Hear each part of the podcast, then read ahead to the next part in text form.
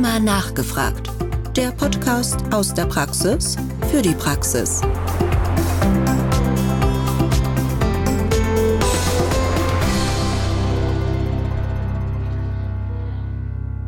Liebe Zuhörerinnen und Zuhörer, herzlich willkommen zu Rheuma nachgefragt, unserem Podcast aus der Praxis für die Praxis mit Themen rund um die Rheumatologie.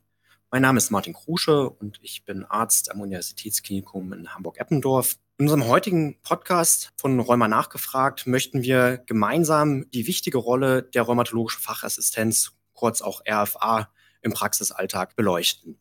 Wir wissen alle, dass durch den demografischen Wandel und auch die immer komplexer werdenden Fälle, Medikamentenoptionen und auch der steigende Behandlungsaufwand die Situation in der Rheumatologie sich zusehend verschärft. Wir haben darüber hinaus einen großen Fachkräftemangel und dadurch wird die Versorgungssituation insgesamt nicht leichter. Deswegen möchten wir heute ganz gerne über das Thema Delegation sprechen, ob und inwiefern Delegation von ärztlichen Aufgaben in der Rheumatologie entsprechende Versorgungsmängel und Engpässe auffangen kann. Ich habe dafür heute zwei Experten aus dem Fachgebiet mitgebracht und freue mich sehr, dass Frau Dr. Kirsten Höper und Herr Dr. Martin Welker heute mit dazugeschaltet sind. Frau Dr. Kirsten Höper ist promovierte Diplom-Volkswirtin und arbeitet als Arbeitsgruppenleiterin für Versorgungsforschung an der Klinik für Rheumatologie und Immunologie der Medizinischen Hochschule Hannover. Darüber hinaus ist sie seit 2015 auch Geschäftsführerin der regionalen kooperativen Rheumazentrum Niedersachsens. Darüber hinaus haben wir heute auch noch Herrn Dr. Martin Welker zugeschaltet. Er ist niedergelassener Facharzt für Innere Medizin und Rheumatologie sowie Osteologie und Chiropraxis und darüber hinaus seit 2014 als Praxisinhaber in der Schwerpunktpraxis im Planek München im MVZ Rheumatologie tätig. Kirsten, ich möchte mit dir vielleicht einmal einsteigen. Du hast eine ganz bunte Vita, warst ursprünglich mal Krankenschwester, hast dann Volkswirtschaft studiert, darin auch promoviert, mittlerweile Geschäftsführerin Rheumazentrum in Niedersachsen. Was haben denn deine Stationen auch im Hinblick auf das Thema Delegation, Engagement im Feld der Rheumatologie dich gelehrt? Ja, vielen Dank, Martin, für die nette Einführung. Der absolute Vorteil daran ist, ähm, dass ich Wissen aus beiden Welten habe. Also medizinisches Wissen durch meine Tätigkeit als Intensivkrankenschwester, als Studienkoordinatorin im Bereich der Rheumatologie und auch Infektiologie und dann natürlich auch methodisches Wissen für die Versorgungsforschung durch mein Studium und Promotion im Bereich Public Health. Ich habe eine Zeit auch in Amerika gearbeitet als Krankenschwester und da habe ich so mein Wissen dann generieren können, was Delegation angeht. Es passt also alles ganz hervorragend hervorragend zusammen. Martin, du bist, habe ich ja eingangs auch schon erwähnt, vor allem digital einer der Vorreiter, kann man sicherlich so sagen. Vielleicht dieses Spannungsfeld Digitalisierung, Delegation, was kannst du uns da für Einblicke mitgeben? Auf meinerseits vielen Dank für die Einladung und die freundliche Begrüßung. Was hat mich zur Digitalisierung gebracht? Ich kam letztendlich über die eigene Erfahrung der Ausbildung zu den Abläufen der Digitalisierung und der Prozessoptimierung, weil ich versuchen wollte, die Informationen, die einmal gegeben werden, an alle Stellen kommen, die sie brauchen. Und dafür ist die Digitalisierung ein Punkt. Und auch die Zusammenarbeit der Kollegenschaft ist da ein Punkt. Da kommt das Thema der RFA, der Rheuma-Fachassistenz natürlich gleich rein. Und diese technischen Dinge, die wir haben, sollten unsere Arbeitsflüsse optimieren. Und das ist das Thema, das mich eigentlich beschäftigt, auch wenn ich mich über Technik oder Zusammenarbeit äußere. Jetzt sind wir direkt im Thema RFA. Kirsten, wie können wir vielleicht auch durch die Einbindung der RFAs Prozesse optimieren? Und vielleicht kannst du auch noch mal so ein bisschen diese Entwicklung des ganzen Prozesses mit skizzieren. Also in der Rheumatologie beschäftigen wir uns tatsächlich schon seit 2006 mit dem Thema. Seit 2006 gibt es nämlich auch die berufliche Weiterbildung für medizinische Fachangestellte mit dem Abschluss rheumatologische Fachassistenz mit einem Zertifikat BDRH, DGRH zur sogenannten RFA. Das ist der Grundkurs über 60 Stunden, verteilt auf vier Wochenenden zur Einführung erstmal in theoretische, praktische Grundlagen und zum Erlernen der spezifischen Assessments ganz neu. Seit 2021 haben wir den Bundesärztekammer zertifizierten Kurs, das Mustercurriculum für medizinische Fachangestellte Rheumatologie mit insgesamt 120 Stunden. Das setzt sich zusammen aus dem ursprünglichen Grundkurs, der wird auch weiter angeboten, und dem neuen Modul mit 60 Stunden, den wir RFA Plus nennen. Insgesamt ist es so, dass regelmäßige Fort- und Weiterbildung die Patientenversorgung sicherlich auch verbessert. Und das ist nicht nur der Weiterbildungskurs, sondern tatsächlich auch digitale Angebote, wie zum Beispiel vom Fachverband Rheumatologische Fachassistenz, die Lern-RFA Digimed an was ich aber auch noch unglaublich wichtig finde, wenn man sich mit dem Thema gerade in Hinblick auf Prozesse beschäftigt, finde ich, sollten die RFAs entweder in der eigenen Praxis, in der Arztsprechstunde mal hospitieren, tatsächlich mit dem Arzt mitgehen oder tatsächlich auch mal in andere Praxen ich glaube, so Dreh- und Angelpunkt ist ja die Versorgungslage. Jetzt haben wir gehört, wie kam es dazu, dass die RFAs ins Leben gerufen wurden, als sich das so etabliert hat. Ähm, Martin, wie ist es bei dir in der Praxis? Wie schätzt du die Situation aktuell ein und wie denkst du, wie wird sich auch die Versorgungslage noch weiterentwickeln? Nun ja, die Versorgungslage ist insgesamt sehr angespannt. Wir haben mehr Patienten im Anspruch der Versorgung, als wir versorgen können. Und das ist eine auseinandergehende Schere. Wir haben auf der einen Seite die medizinischen Versorger, das sind die Ärzte, die medizinischen Fachassistenten, die Rheumafachassistenten und die Nurses, die an Zahl abnehmen. Es fehlen anhand des Memorandums der DGH zum Beispiel über 600 internistische Rheumatologen in unserem Land. Und das nimmt eher zu, weil die Anzahl der Rheumatologen im Durchschnitt älter wird, weil nicht ausreichend Nachwuchs in das Fachgebiet hineinkommt. Das ist der eine Punkt. Und der andere Punkt, dass wir einen allgemeinen Fachkräftemangel haben, der sich auch auf dem Assistenzbereich auswirkt, weniger jetzt im medizinischen Segment als vor allen Dingen in der medizinischen Fachassistenz. Die andere Seite ist, dass die Menschen älter werden und dadurch die Anzahl der rheumatologischen Patienten prozentual zwar gleich bleibt, aber die numerische Anzahl zunimmt und wir somit im Prinzip mehr Patienten mit weniger Personal und Mitarbeitern betreuen müssen. Gleichzeitig werden die medizinischen Möglichkeiten besser. Wir fangen früher an, die Patienten zu therapieren. Und diese Diskrepanz zwischen Anforderungen und Möglichkeit verlangt nach Möglichkeiten der Vereinfachung der Arbeitsabläufe, nach kooperativem Handeln und nach technischer Ablaufoptimierung. Und das sind für mich die drei Punkte, weshalb wir auch hier heute Gesprächsebene haben. Ja, kooperatives Handeln ist, glaube ich, ein sehr schönes Stichwort. Vor allem diese ärztliche Ressource, die immer knapper wird, beziehungsweise wenn man das auf das Pro-Kopf-Patientenaufkommen versucht runterzubrechen. Von daher, Kirsten, wo meinst du, kann die RFA die Versorgung da verbessern und die ärztlichen Ressourcen vielleicht auch wieder freisetzen? Wichtig sind da aus meiner Sicht wirklich zwei Aspekte. Erstens natürlich die erwähnten frei werdenden ärztlichen Ressourcen für neue Patienten oder für komplexere Patienten. Viel wichtiger finde ich aber dabei tatsächlich den Teamansatz, Rheumatologe und RFA mit einer Aufteilung der Kompetenzen, mit einer eigenen Rolle der RFA tatsächlich auch in der Versorgung. Natürlich gehört ja eine engmaschige Kontrolle der Krankheitsaktivität, Medikamenteneinnahme, Nebenwirkung, Adherenz dazu, aber insbesondere die Möglichkeit der Kommunikation mit viel mehr Zeit und mehr Zeit auf die Patienten einzugehen, Bedürfnisse, ähm, das finde ich total wichtig. Und internationale Studien und auch eigene Daten und Erfahrungen zeigen, dass ein großer Vorteil wirklich die verbesserte Kommunikation für die Patienten ist und sich die Patienten tatsächlich auch sehr, sehr gut aufgehoben fühlen.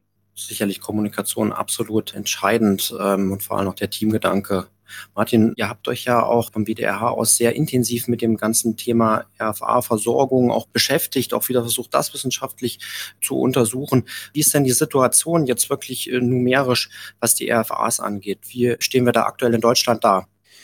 Also sind, wenn man die Zahlen nimmt, seit 2006 eine ganze Reihe medizinische Fachassistenten zur Rheuma-Fachassistenz ausgebildet worden. Das sind über 1440 Mitarbeiterinnen und Mitarbeiter mit einer insgesamt sehr positiven Bewertung dieser Ausbildung und der Einsatz der RFA. Allerdings ist dieser Einsatz in seiner Intensität sehr breit gestreut. Das heißt, nicht jede Rheuma-Fachassistenz hat eine eigene Rheuma-Fachassistenz-Sprechstunde, wie Kirsten Höpers gerade genannt und auch vorgeschlagen hat. Hiermit ist tatsächlich eine Verbesserung der Patientenbetreuung auch aus eigenem Erleben gegeben. Die Zufriedenheit ist größer, die Patienten sind besser angebunden, die Erklärungsmöglichkeiten, auch wenn es zum Teil doppelte Erklärungen sind, durch unterschiedliche Sprachniveaus sind wesentlich verbessert. Nochmal die Zahlen von etwa 64 Ärzten, die in der Umfrage geantwortet haben, haben 61, also 95,3 Prozent Prozent Rheumafachsistenten beschäftigt. Das heißt, es ist schon eine Selektion derjenigen, die geantwortet haben, also die, die eingesetzt haben, haben auch geantwortet. Und viele dieser Ärzte, nämlich 76 Prozent, sagen, dass sich der Einsatz und das Aufgabengebiet der MFAs nach Weiterbildung zur RFA verändert hat, was daran liegt, dass einfach die Qualifizierung und die Kompetenz deutlich gewachsen ist. Die RFAs absolvieren die Ausbildung über die Rheuma-Akademie, wobei man hier sehr besonders den Einsatz von Frau Hüber auch erwähnen muss zur Weiterentwicklung des RFA-Ansatzes zur RFA-Plus-Ausbildung, was nochmal einen wesentlichen Mehrwert darstellt in der Gruppe derer, die die RFAs ausbilden mit der Rheuma-Akademie zusammen. Und weit über 80 Prozent konnten ihr Wissen auch im Alltag der Praxen einsetzen und auch umsetzen. Also viele positive Aspekte. Aber es bleibt dabei, die Streuung des Einsatzes ist noch sehr groß und da ist noch einiges zu tun. Es sind viele Möglichkeiten, die Versorgung auf der Ebene noch zu verbessern. Wie machst du es bei dir in der Praxis? Wie viele RFAs hast du und wie waren so deine Erfahrungen, vielleicht auch mit diesem Schulungssystem? Und sind die danach motivierter als vorher gewesen? Das Motivationsthema war nicht so das große Thema, weil wir lauter gute und motivierte Mitarbeiter hatten, die bei uns dauerhaft blieben. Und durch die Kurse wurde einfach das Wissensniveau besser und das gegenseitige Verständnis wurde besser. Und das fing einem schon an, an Auskünften am Telefon. Welche Auskünfte konnten RFAs den Patienten geben? Und das gab ein besseres Gefühl in der Patientenbetreuung. Dann haben wir was durchaus schwierig ist in der Umsetzung im Alltag, weil wir zumindest im Großraum München, wo wir tätig sind, einfach chronisch äh, Mitarbeiter nicht Mangel haben im Sinne, dass wir nicht genug haben. Aber wir hätten gerne mehr, um diese Sprechstunden besser zu installieren. Die RFA-Sprechstunde gleichwohl eingeführt und das ist eine immense Erleichterung für den Arzt. Das ist eine Freude für die RFAs gewesen, die das machen konnten. Das ist ein immenser Vertrauensbeweis, wechselseitig extrem wertgeschätzt. Und das hat auch in der Gruppe motiviert und den Rheuma-Fachassistentinnen, bei uns waren das überwiegend Frauen, auch eine besondere Stellung in der Gruppe gegeben. Sie sind Ansprechpartner gewesen, sie konnten Rückmeldungen geben, sie konnten Fragen schon beantworten, die uns Ärzte wiederum entlastet haben und uns Zeit gaben für die eigentliche schwierigere Patientenbetreuung, in der wir die speziell medizinische Ausbildung hatten. Und es ist ein kontinuierlicher Prozess. Nicht jede medizinische Fachassistentin ist dafür geeignet, aber diejenigen, die sind, kriegen natürlich sehr viel mehr Arbeitszufriedenheit, kriegen ein vertieftes Wissen und ähm, das hat uns alle vorangebracht in der Betreuung der Patienten. Klingt nach einem ja, muss man schon so sagen, Erfolgsrezept. Das ist es. Kirsten, wie ist es mit rechtlichen Rahmenbedingungen? Also was darf, was kann ich delegieren? Wie ist da so die aktuelle Situation und wo besteht da vielleicht sogar auch noch Verbesserungsbedarf? Also zu den rechtlichen Rahmenbedingungen grundsätzlich müssen wir sagen, wir sprechen von Delegation und nicht von Substitution. Das heißt, der Rheumatologe bleibt jederzeit in der Verantwortung. Die rechtlichen Rahmenbedingungen sind auch ganz klar geregelt, und zwar im Bundesmantelvertrag Ärzte, Anlage 24, da steht das drin. Äh, und da gibt es auch einen Beispielkatalog. Da findet sich aber natürlich die Rheumatologie nicht wieder. Und deswegen hatten wir uns ursprünglich mit der Ad-Hoc-Kommission auch zusammengesetzt, um das daraufhin mal anzupassen und mit einem Ampelsystem sichtbar zu machen. Und das ist auch in der Zeitschrift für Rheumatologie publiziert. Trotzdem stellt sich natürlich die Frage, wie kann ich das in der Praxis umsetzen, weil das natürlich erstmal alles so ein bisschen schwammig ist und was gilt, alles, was strukturiert durchgeführt werden kann, kann man auch machen. Also eine Anamnese zum Beispiel ist nicht delegierbar. Aber man muss da mal ein bisschen kreativ sein. Die strukturierte Vorbereitung einer Anamnese, zum Beispiel anhand einer Checkliste, das ist delegierbar. Wichtig ist, der Arzt kommt dazu, kontrolliert das, fragt den Patienten nochmal, ob er was zu ergänzen hat. Beide unterschreiben das vielleicht auch noch günstigsterweise, also der Arzt auch, dass er zeigt, ich habe das kontrolliert. Und dann kann man das tatsächlich machen. Martin, wie machst du es bei dir in der Praxis? Was delegierst du schon und würdest du sagen, das hat jetzt dein oder euer Arzt-Patient-Verhältnis verändert? Ich würde erstmal vorne wegsetzen, alles positiv. Und wir machen es wirklich so, alles, was wir strukturiert delegieren können, delegieren wir gerne. Ich habe über zehn RFAs ausgebildet im Laufe der Existenz des Rheumazentrums. Und natürlich scheiden die einen oder anderen wieder aus, weil sie in Rente gehen, in Ruhestand gehen. Das ist ein kontinuierlicher Fluss und eine ständige Arbeit, die man leisten muss. Wir haben angefangen erstmal bei der Zuweisung der Patienten, anfänglich nur per Telefon, mittlerweile auch digital unterstützt, die richtigen Patienten zu bekommen. Das ist eine hochqualitative Arbeit, bei dem man nicht eine einfach ausgebildete Telefonistin hinsetzen kann, sondern eigentlich unsere besten Kräfte. Dann werden die medizinischen Probleme des Patienten angesprochen. Das fängt an bei der Medikamentenanamnese, bei den Fragen, wo gibt es Probleme oder Schwierigkeiten mit den Medikamenten, bei Neupatienten, ebenfalls aber auch bei bekannten Patienten. Und wir haben die strukturierte Gedenkuntersuchung. Unsere erfahrenen RFAs, die ja immer wieder durch uns korrigiert werden, mit uns abgestimmt werden, sind manchmal dann zum Teil bei einigen Gelenken, wenn sie mehr Zeit haben, das zu untersuchen, fast genauer und besser als wir Ärzte, wenn wir nur schnell versuchen, das Ganze zu erkennen, um es positiv darzustellen. Ich glaube, das ist ein qualitatives Geben und Nehmen. Dieser Wechsel des Könnens ist auch wichtig. Und damit können wir schon Gelenkbefunde vorerhoben nachuntersuchen, sind in der Qualität besser, zwei Untersucher, vier Augen Augen und entsprechend 20 Finger und sind in der zeitlichen Abfolge aber schneller. Das heißt, wir haben auch dann mehr Zeit für die eigentliche Betreuung des Patienten. Ist dieser völlig unkompliziert in der Remission ist das ein sehr schneller Ablauf, weil wir dann im Prinzip sagen kann, alles weiter so. Und die Rheuma-Fachassistentin kann auch noch dazu dann einen strukturierten Arztbrief ablaufen lassen, der von uns natürlich abschließend beurteilt, unterschrieben werden muss in Zusammenspiel mit dem Labor. Bei komplexen Patienten kann die RFA, die weiß, um was es geht, die Koordinierung übernehmen, ähnlich wie das manche Assistenzärzte machen, um Patienten zu diesem, jenen Kollegen mit entsprechenden schnellen Zeitfenster oder weniger langen Zeitfenster zugewiesen bekommen und damit die Ablauforganisation verbessern und kann das auch besser machen als jemand, der die Fachausbildung nicht hat, weil sie spezifisch den Patienten beim Kollegen anmelden kann und damit der Anmeldungsprozess in seinem Fluss wesentlich unkomplizierter ist. In allen Bereichen sehr positiv. Das Verhältnis zum Patienten Manchmal bin ich auf die RFA ein bisschen neidig, weil sie hat mehr Zeit, mit dem Patienten zu sprechen. Sie hat doch mehr Zeit, auch mal die persönliche Frage zu stellen. Und es ist dann gar nicht so leicht, auch da reinzukommen.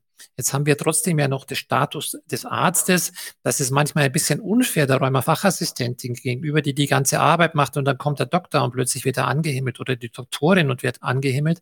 Es ist wirklich ein Geben und Nehmen. Es hat das Vertrauen vertieft. Es ist super angenehm und es ist eine sehr, sehr intensive Zusammenarbeit Statement aus der Praxis.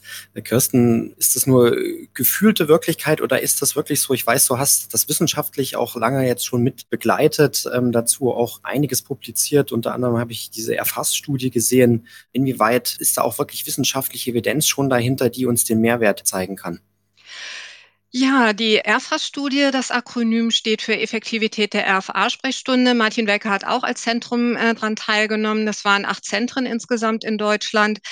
Und es ist eine randomisierte, kontrollierte, multizentrische Studie gewesen mit 224 Patienten. Und die Hälfte davon ist ganz einfach in der Artsprechstunde weiter betreut worden und die andere Hälfte in der Interventionsgruppe mit dem Teamansatz Rheumatologe und RFA. Und wir haben die Sprechstunden tatsächlich im Wechsel gemacht, quartalsweise. Wenn die RFA-Sprechstunde gewesen ist, ist der Arzt nur ganz kurz dazugekommen. Was wir zeigen konnten, war zum einen die Krankheitsaktivität oder der Abfall. Das sind seropositive Patienten mit rheumatoider Arthritis gewesen im Krankheitsschub. Das ist in beiden Gruppen gleich gewesen. Das heißt, das ist sicher für den Patienten und da ist nichts übersehen worden. Ganz wichtig, was wir zeigen konnten, die Teambetreuung. Die Patienten, die haben sich signifikant besser informiert gefühlt und hatten auch signifikant weniger Angst. Und das finde ich ein ganz schönes Ergebnis, weil das ja auch das unterstreicht, was Martin Lenker gerade schon erzählt hat, was wir uns auch so vorher vorgestellt haben. Was macht eigentlich das mehr Zeit, die mehr Zuwendung, die Kommunikation mit dem Patienten? Und ein wesentlicher Faktor ist auch ein Zeitgewinn für die Rheumatologen. Die mittlere Zeit ist sieben Minuten gewesen für den Arzt und im Median fünf Minuten. Und wenn man das mal vergleicht mit 20 Minuten und wie der Patient sonst eingebucht wird, ist das schon eine ganze Menge, die dann anders umstrukturiert oder von den Prozessen genutzt werden kann. Kirsten, du bist jetzt sehr untriebig gewesen, auch nicht nur in Deutschland. Wie sieht das denn in anderen Ländern aus? Welche Rolle kommen denn da RFAs zugute? Können wir da noch was lernen oder sind wir da internationaler Spitzenreiter? Also im internationalen Vergleich hängen wir sicherlich noch ein bisschen hinterher. Das muss man schon sagen. Aber wir holen auf. Und zwar ganz gewaltig. Das kann ich jetzt tatsächlich auch schon sagen. In einigen nordeuropäischen Ländern, also Skandinavien, aber auch Großbritannien, sind die RFA-Sprechstunden schon fest etabliert. Das muss man sagen. Und der ärztliche Rat wird wirklich nur bei Bedarf dazugeholt und nicht wie bei uns, dass ein Arztkontakt verpflichtend ist in Großbritannien, das fand ich eigentlich echt ziemlich cool, fand der erste Besuch bei der MFA schon direkt nach der Diagnostik vor Therapiebeginn statt, um wirklich nochmal mit dem Patienten zu sprechen. Hast du verstanden, worum es geht? Das sind die Medikamente, können wir da noch ein bisschen schulen? Und erst dann durfte der Patient das Rezept einlösen und war dann eigentlich schon viel, viel besser vorbereitet. Die Ausbildungswege unterscheiden sich natürlich. Es wird immer gesagt, äh, ja, klar, ist ein Bachelorstudium, ne, die sind ja auch viel besser ausgebildet. Das sehe ich eigentlich nicht so, weil während des Bachelorstudiums werden überhaupt keine Kenntnisse über die Rheumatologie an sich vermittelt. Und unsere erfahrenen RFAs, insbesondere die mit dem RFA Plus Kurs, die können da ganz hervorragend mithalten das ist so meine Erfahrung von meinen Hospitationen, die ich hier und da gemacht habe. Ähm, da braucht sich hier überhaupt keiner verstecken. Und wie schon gesagt, ich habe als deutsche Krankenschwester in Amerika gearbeitet und das hat ganz wunderbar funktioniert. Und wenn man motiviert ist und sich wirklich für das Thema interessiert, ist das gar kein Problem ist auch erfreulich, dass wir da zumindestens am Aufholen sind. Martin, wenn ich jetzt so eine RFA in meiner Praxis, in meinem MVZ, meiner ASV mit anstelle, mit einbinde, ist ja sicherlich trotzdem auch immer am Ende des Tages die Finanzen ein wichtiger Aspekt, die manchmal uns auch vor Herausforderungen stellen, da ja auch nicht alle dieser Leistungen im EBM abgebildet sind. Was für Möglichkeiten gibt es denn hier, das schlussendlich auch so abbilden zu können, dass es für einen selber auch sich finanziell rechnet? Für mich persönlich ist die äh, finanzielle Rahmen nicht der, der mich primär leitet, sondern es geht darum, wie kann ich die Versorgungsstruktur für die Patienten und die Abläufe in der Praxis verbessern, durchaus optimieren. Und dadurch bekomme ich Freiräume, die dann wirtschaftlich erlauben, solche Dinge auch zu finanzieren. Wenn Mitarbeiter sinnvoller, schneller, besser Patienten versorgen können, dann ist die relative Kostenstruktur des Mitarbeiters günstiger, weil man einfach auch mehr Umsatz macht, rein wirtschaftlich gesagt. Gleichzeitig verbessert man die Versorgung der Patienten, das heißt, man hat sie auch qualitativ noch besser versorgt. Und der dritte Punkt ist erst, dass ich den RFA-Einsatz auch noch bezahlt bekomme. Da gibt es schon Modelle über die Selektivverträge, die vom BDRH zum Teil vermittelt werden.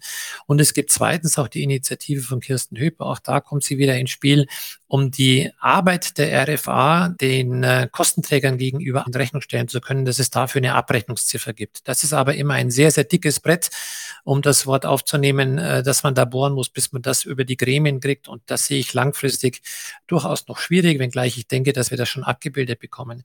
Aber für mich ist das Wichtigste immer die Abrundung der Abläufe und damit durch Reduktion von Totraum, Reduktion von überflüssigen Dingen und Optimieren im Ergebnis. Und letztendlich, das rechnet sich menschlich, das rechnet sich fachlich, auch in der Arbeitsbelastung rechnet sich das. Kirsten hat vorhin gesagt, man ist schneller, man hat mehr Freiraum auch für mehr Gespräch, das ist befriedigender. Und am Ende des Jahres hat man auch noch dadurch durchaus einen höheren Umsatz. Und damit finanziert man das, weil zum Nachteil der RFAs, die Bezahlung geht nicht in den Himmel, sie ist und sollte besser sein als der der reinen medizinischen Fachassistentin, das auf alle Fälle, aber sie ist ja im Vergleich zum ärztlichen Gehalt immer noch begrenzt. Vielleicht ganz am Ende noch die Frage, wir haben jetzt, glaube ich, super viele tolle Beispiele gehört, wie man RFAs einbauen kann, was für einen Mehrwert sie darstellen. Jetzt vielleicht noch so ein bisschen der Blick in die Zukunft, vielleicht auch an euch beide die Frage noch, wo besteht vielleicht immer noch Optimierungsbedarf? Was brauchen wir, damit sich wirklich richtig flächendeckend das RFA-System in Deutschland durchsetzen wird? Also ich finde schon, Martin, es ehrt dich ja, was du gerade alles so gesagt hast, dass der finanzielle Aspekt nicht so im Vordergrund steht. Aber ich bin trotzdem der Überzeugung, wenn wir nicht eine Finanzierung dafür bekommen, eine EBM-Ziffer, wird sich das nicht flächendeckend umsetzen lassen. Und das ist schon ein wichtiger Aspekt. Ich glaube, für die Einführung jetzt ist das genau richtig, der Ansatz von Martin. Aber langfristig denken, muss das vergütet werden, sonst wird sich das nicht lohnen und auch nicht umsetzen. Aber da sind wir ja dran und äh, gemeinsam mit dem BDRH entwickle ich da gerade Modelle. Und ja, sind wir gespannt. Also es bleibt weiter spannend. Vielen Dank. Martin, vielleicht nochmal deine abschließende Einschätzung zu den Barrieren. Ich kann mit dem nur anschließen, dass natürlich der finanzielle Ausgleich des Einsatzes der Rheumafachassistenz langfristig wichtig ist. Auch dass viele Kollegen sehen, hey, wenn ich das mache, kriege ich dafür auch Geld. Die medizinische Versorgung oder das Versicherungssystem ist ja in Deutschland so aufgestellt. Ich wollte das nur auf der anderen Seite auch darstellen, dass sich das indirekt rechnet und nicht nur direkt. Und dieser Aspekt wird aus ärztlicher Sicht oft übersehen und ist für die Durchsetzung der RFA-Sprechstunde manchmal behindernd. Ich glaube, es gibt die Notwendigkeit, dass wir es gut honoriert bekommen. Es gibt die Notwendigkeit, dass wir unsere Mitarbeiter ausgebildet bekommen und dass wir, das ist in München zumindest ein Thema, ausreichend Mitarbeiter bekommen. Es gibt Landstriche, in denen das leichter ist. In den Großstädten haben wir eine große Konkurrenz mit anderen Unternehmen und das ist das Thema Bezahlung. Und wenn wir da, und da komme ich auf Kirstens Argument zurück, wenn wir eine bessere Bezahlung für den Einsatz der RFA bekommen, können wir auch dieses interessante Berufsfeld den Mitarbeitern adäquat honorieren. Und ich glaube, dass diese Punkte kommen zusammen. Ganz herzlichen Dank, äh, liebe Kirsten, lieber Martin. War ein sehr, sehr spannender Einblick in die rheumatologische Fachassistenz. Ich glaube, wir haben heute alle viel darüber gelernt, was für Möglichkeiten es jetzt schon gibt, auch was für einen Mehrwert das Versorgungskonzept wirklich hat. Und ich bin auf jeden Fall der Überzeugung, dass wir da für die Zukunft hoffentlich auch gut aufgestellt sind, auch mit euch beiden, die da mit am Ball bleiben und das Thema auch inhaltlich und sicherlich auch ein Stück weit politisch mit unterstützen und tragen. Liebe Zuhörerinnen und Zuhörer, das war's vom heutigen Podcast Räumer nachgefragt. Ich hoffe, es hat Ihnen gefallen. Vielleicht auch direkt von mir der Hinweis auf die nächste Podcast-Folge, wo wir das Thema auch nochmal vertiefen wollen. Hier aber nochmal aus dem Blickwinkel der RFA. Wir haben also eine RFA eingeladen, die uns aus ihrem Praxisalltag berichten wird. Ich glaube, das wird wieder sehr spannend und ich würde mich sehr freuen, wenn Sie sich wieder einschalten. Von daher bedanke ich mich ganz herzlich für Ihre Aufmerksamkeit und hoffe, dass wir uns bald wieder hören. Rheuma nachgefragt. Der Podcast aus der Praxis für die Praxis.